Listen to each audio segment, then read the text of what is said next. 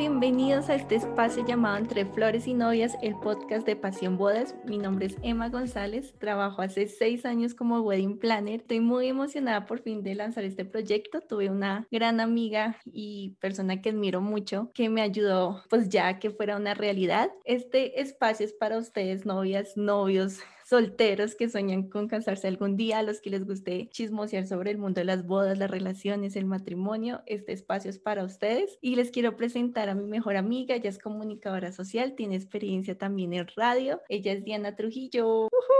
Por fin lo logramos después de tanto planear, trasnochar, ponernos de acuerdo, sacamos este proyecto y sí, espero desde mi parte profesional poderles dar esa parte investigativa, datos curiosos y también esto es fríamente calculado porque queremos que todos los temas estén bien equilibrados. ¿Cómo lo vamos a equilibrar? Emma es casada y va a dar sus puntos de vista desde su experiencia casada. Yo soy soltera y queremos que los temas estén balanceados para que le aplique a todas las personas que les interesen estos temas. Pero para eso, en este primer capítulo, en este primer episodio, vamos a hablar de por qué nació esta idea y qué es todo esto de Pasión Boda. ¿Por qué se te ocurrió hacer un podcast? ¿Por qué salir de lo tradicional y solamente tu trabajo y llegar a más personas a través de los temas que te gustan? Digamos que los que nos conocen hace tiempo y nos siguen en redes sociales en nuestro, nuestro trabajo a través de Pasión Bodas han podido ver que nos encanta dar contenido a novias de manera por decirlo así, gratuita. Hemos lanzado blogs, hemos hecho encuentros para novias, eh, charlas, entrevistas y el año pasado yo estaba embarazada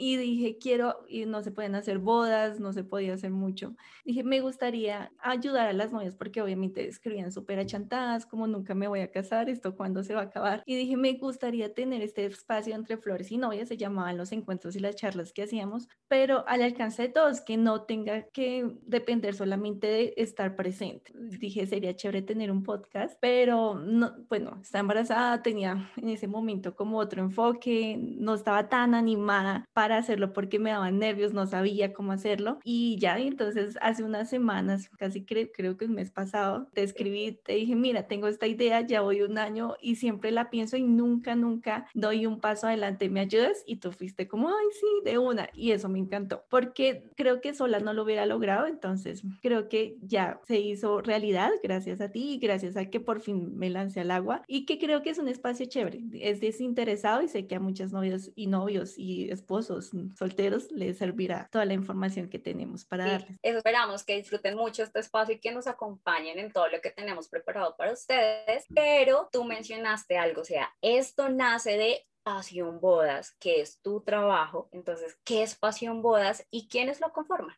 Pasión Bodas lo conformamos mi esposo y yo. Digamos que siempre nos ha encantado el mundo de los eventos. Hace seis años decidimos especializarnos solo en bodas y solo hago bodas, porque siempre me preguntan ideas para baby showers o despedida de solteras y no tengo ni idea. a mí no se me ocurre nada, nada. Pero eh, si me hablan de bodas, tengo claro, tengo claro qué se hace, qué no, qué se puede hacer. Igual. ¿Heridas de mano también? Mm, las hemos hecho alguna vez, pero digamos que las llevamos a veces a otro nivel, entonces creo que muchas veces son más sencillos, más sencillo lo que buscan los novios. Las hacemos, pero sí tienen que ser diferentes para que nosotros las tomemos. Eso te iba a preguntar y es que ustedes tienen una política como empresa y al año trabajan con cierta cantidad de bodas. ¿Por qué tienen esta política y no aceptar todas las bodas y todo el, todos los fines de semana estar de lleno trabajando? Yo creo que este mes de julio, por fin yo digo, sí, ya sé, puedo confirmar por qué no siempre aceptar bodas. Por mí, mi ideal es máximo hacer dos bodas al mes. Este mes de julio, pues por pandemia se tuvieron que correr muchas bodas y no es como ya yo decirle a las parejas, no, ya completé las dos del mes, no puedes meterte en julio. No, era ayudarlas al, al, al fin de semana que estuviera libre y justo este mes son cuatro bodas, entonces he estado como, no, porque no las disfruto siento que es un corre-corre, siento que no estoy al 100% de energía para las parejas, siento que se me vuelve ya como una carga y no como estoy disfrutando, estoy soñando con los novios, estoy trabajando y solo pensando en una pareja en exclusivo por cierto tiempo, sino que es como todo a la vez. Entonces, por eso no me gusta, me gusta como tenerles exclusividad de para ellos, para sus ideas, para que no se vuelva una carga y no hacer bodas al por mayor. Digo yo, como, ah, eres una boda más, eh, sí, te la hago, te lo organizo y chao. No, me gustan que sean especiales, únicas, tanto para ellos como para mí. Te iba a preguntar en qué momento esta historia, sí, yo no me la sé muy bien, en qué momento nace Pasión Boda y tú dices con Juan Camilo como, oye, dediquémonos al tema de, de, los matrimonios, porque ustedes pues están un poco inmersos en el tema de los eventos, pero no tanto en matrimonios. O sea, ¿qué fue eso que tú en un momento te despertaste y dijiste, ¡Ah! las bodas es lo mío? Nosotros estudiamos gastronomía, nos hicimos novios, él de 17 años y yo de 18. Eh, fuimos muy chiquitos y empezamos un proyecto, un emprendimiento llamado Pasión Gourmet, muy creativo. muy creativos nosotros. Entonces, en ese momento, para nosotros la cocina lo era todo. Entonces empezamos a hacer eventos de cocina, íbamos a dar clases también, pero digamos que en esos eventos también nos decían... Además, hago un paréntesis y ellos de verdad enseñan demasiado bien y cocinan espectacular, en serio. Más de valor si no, no te volvemos a invitar. Entonces, digamos que en los eventos yo eh, tuvimos la oportunidad de ir creciendo y ya nos contrataban para matrimonios, cocinar, eh, baby showers, eh, cumpleaños y nos decían, ay, tú me puedes ayudar organizando a la gente, nos pueden ayudar con la decoración. Entonces hubo un momento, yo creo que eso le pasa a todo emprendedor, en que quería abarcar todo y a la vez no hacía nada. Como que se volvió una carga y honro a todos los que se dedican al servicio de catering porque es un oficio súper desgastante. O sea, de, pronto el wedding planner tiene una responsabilidad, es la cabeza, pero el catering es como tan físico lo que hacen, o sea, ellos acaban y siguen limpiando cocina, lavando, o sea, yo sé qué es eso. Aparte de haber cocinado días atrás, todo haciendo el mise en. Entonces, eh, mi esposo sí es totalmente amante de la gastronomía. Yo me empecé a dar cuenta que no me gustaba tanto el tema del catering y empecé a ver en esos eventos que nos contrataban la figura de wedding planner. Yo no sabía que existía, digamos, cuando empezamos. Era algo muy mm, extraño escuchar ese rol en los eventos, pero me, me empezó a gustar y empecé a averiguar. Me fui a certificar en Medellín siendo novios y después hablé con Milo, le digo a Milo, a mi esposo Juan Camilo, y le dije, quiero dedicarme a, hacer wedding planner. Esto es lo que yo quiero y, y somos los dos, o sea, los dos somos la cabeza. Yo podría contratar personas para que se hicieran cargo de las parejas, pero nos gusta hacernos cargos personalmente. A veces hasta las parejas quieren más a Milo que a mí, aunque yo estoy ahí siempre y le mandan saludes y todo, porque aunque él no está de frente y de cara, él siempre está detrás ayudando. Hace seis años dije, no más comida, no más decoración, vamos a hacer una sola cosa y la vamos a hacer bien y nos vamos a especializar en, en ser organizadores de bodas y eso es lo que hemos hecho y dio un vuelco total. Fuimos muy creativos porque dijimos, bueno, éramos Pasión Gourmet, ahora qué vamos a hacer? Pasión Bodas. O sea, súper creativos creando un nuevo nombre, pero creo que eso sí es algo que nos identifica y por eso también no hacemos tantas bodas, porque se pierde la pasión. Es como cuando tú vas todos los días a un trabajo de oficina que se vuelve una carga, tú ya no lo haces como con pasión, sino por rutina. Entonces, eso es lo que no queremos perder con Milo. Eh, queremos hacer siempre las cosas con ganas, con amor y mostrar eso que nos hace diferente. Tú al principio mencionaste la hija de Pasión Bodas y es Entre Flores y Novias, que también así se llaman nuestros podcasts. ¿Qué es eso de Entre Flores y Novias? ¿De dónde nació? ¿De qué se trata?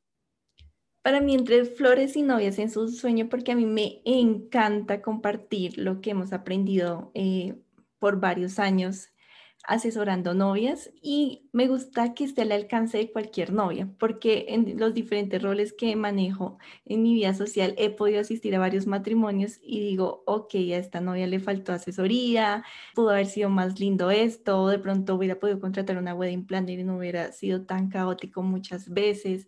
Los novios muchas veces tampoco saben cuánto cuesta una boda, no saben cuánto pueden invertir, eh, a qué darle prioridad. Entonces, grave, eh, pues creé Entre Flores y Novias para que fuera un espacio para novias, para su enseñanza y ahora a través de este podcast va a ser no solo para novias, sino para novios, para hablar sobre relaciones, sobre el matrimonio, porque yo creo que el matrimonio finalmente es el inicio a un nuevo hogar y creo que para eso también nos tenemos que preparar. Me, me encanta transmitir conocimiento, me encanta dar de lo que hemos recibido, de lo que hemos tenido que aprender a lo largo de estos años y pues eso es entre flores y novios, un espacio para hablar de bodas, de novias, de relaciones y del hogar. De todo un poco relacionado con todo este tema. Queremos seguir hablando de pasión bodas, de varios, varios datos curiosos, pero vamos a cambiar un poquito la dinámica. ¿De qué se trata? En este momento tengo un listado de preguntas y tú tienes un minuto y 30 segundos. Le adicioné 30 segundos porque yo sé que en un minuto no lo vas a lograr, pero el reto está en contestar la mayor cantidad de preguntas. Aclaramos, Emma no conoce las preguntas. Vamos a ver, tengo 21 preguntas. Si logras contestarlas en un minuto y medio, ganas el reto. Me mandas algo. ¿Qué tal? Listo, voy a poner mi reloj minuto y medio para ah, claro, si me quedan blancos porque me cuesta asimilar la pregunta. Puedes decir paso, ¿crees que ahí, ahí te sí, Bueno, entonces empieza a correr el tiempo ya. Una razón por la cual tener una wedding planner. Para ah, evitar el caos, el desorden y el estrés. País soñado para realizar una boda.